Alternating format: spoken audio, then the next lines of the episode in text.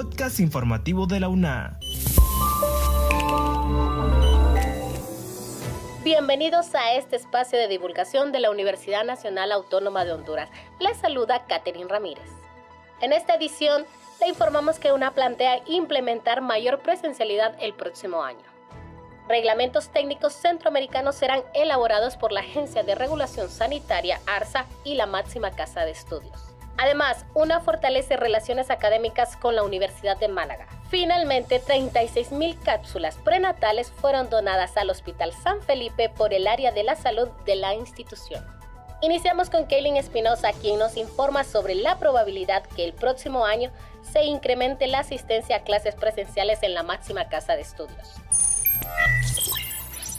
Es muy probable que el próximo año se incrementen las clases presenciales en la Universidad Nacional Autónoma de Honduras. Así lo dio a conocer el abogado Ajax Irías, vicerrector de Orientación y Asuntos Estudiantiles BOAE.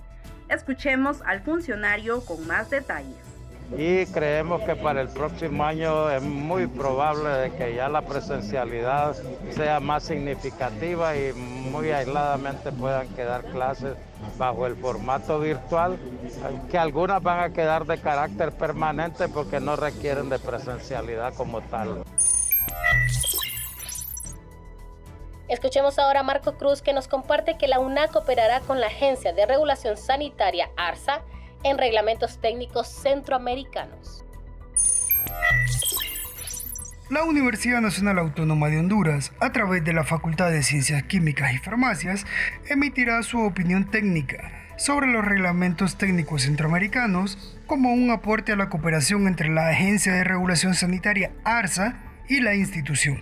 Los reglamentos técnicos centroamericanos son las normas donde se definen los controles de calidad que medirán la seguridad de los productos regidos en conjunto con la región centroamericana para la obtención de permisos o licencias sanitarias. Este entendimiento se genera como un acercamiento entre ARSA y la UNA con el fin de estrechar lazos académicos a través de un convenio que requiere afianzar relaciones para el desarrollo de proyectos y alianzas en conjunto, además de continuar con la vinculación entre la universidad y la sociedad, con el desarrollo de prácticas profesionales de estudiantes de química y farmacia de la ARSA por parte de la UNAM mediante el convenio continuará colaborando con ARSA en sus diferentes dimensiones y unidades, como los laboratorios de análisis de alimentos y bebidas, laboratorios de análisis de productos farmacéuticos y demás entes reguladores de esta agencia de farmacovigilancia y tecnovigilancia.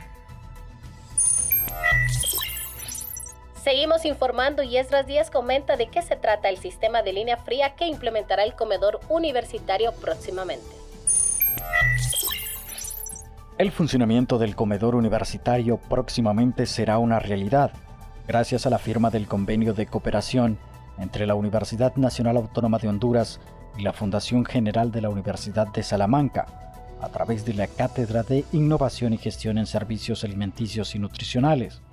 Luego de analizar, discutir y sobrellevar la llegada de la pandemia del COVID-19, además de trabajar en recolección de experiencias internacionales con el desarrollo de estos proyectos integrales, apoyado en el equipo humano, estructuras, instalaciones y herramientas de trabajo con las que cuenta el comedor universitario de la máxima casa de estudios, se procedió a la firma del acuerdo entre ambas partes.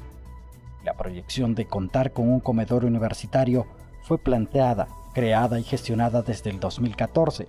Continuó desarrollándose durante estos años con la construcción del edificio 1847 para el 2017 se planteó ante las autoridades universitarias el desarrollo de sistemas de tecnologías innovadoras, como la implementación de un sistema de línea fría completa. Ahora escuchamos a Carolina Galeas con la noticia del fortalecimiento de las relaciones académicas entre la institución y la Universidad de Málaga en España.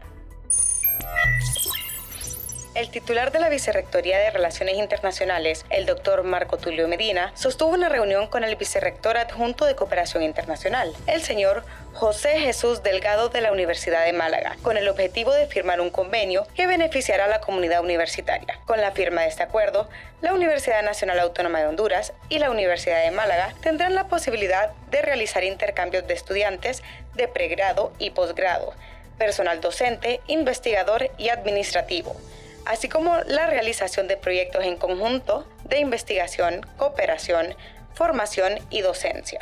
En la reunión se abordaron temas de interés nacional con la finalidad de fortalecer la vinculación universidad-sociedad en los temas de cambio climático y la migración irregular. Actualmente, ambas universidades realizan acciones de movilidades académicas en donde cuatro jóvenes de la Universidad Nacional Autónoma de Honduras serán beneficiados con becas en la Universidad de Málaga. Finalizamos con estas días que nos detalla que el área de la salud de la UNA donó 36.000 cápsulas prenatales al Hospital San Felipe. Por medio del área de salud de la Vicerrectoría de Orientación y Asuntos Estudiantiles, la Universidad Nacional Autónoma de Honduras donó 36.000 cápsulas de multivitamínicas prenatales al Hospital San Felipe. La donación beneficiará a una gran cantidad de mujeres en periodo de gestación que llevan control prenatal en el Departamento de Maternidad del Hospital San Felipe, institución pública de salud que brinda estos servicios diarios a unos 40 mujeres, en su mayoría de escasos recursos económicos. Alexander Paz, coordinador del área de salud de BOAE, expresó que con el acto humanitario y de solidaridad al primer centro asistencial del país, la UNA pone en una significativa contribución al sistema de salud Paz informó que el lote de medicamentos que la máxima casa de estudios compartió es una donación recibida, que ahora pasa a fortalecer los servicios de maternidad del Hospital San Felipe. Estas han sido las noticias. Les agradecemos a ustedes por haber estado en sintonía de este podcast. Encuéntranos en las plataformas de Anchor y Spotify. Se despide de ustedes, Katherine Ramírez. Hasta la próxima. Este es un servicio informativo de la Universidad Nacional Autónoma de Honduras.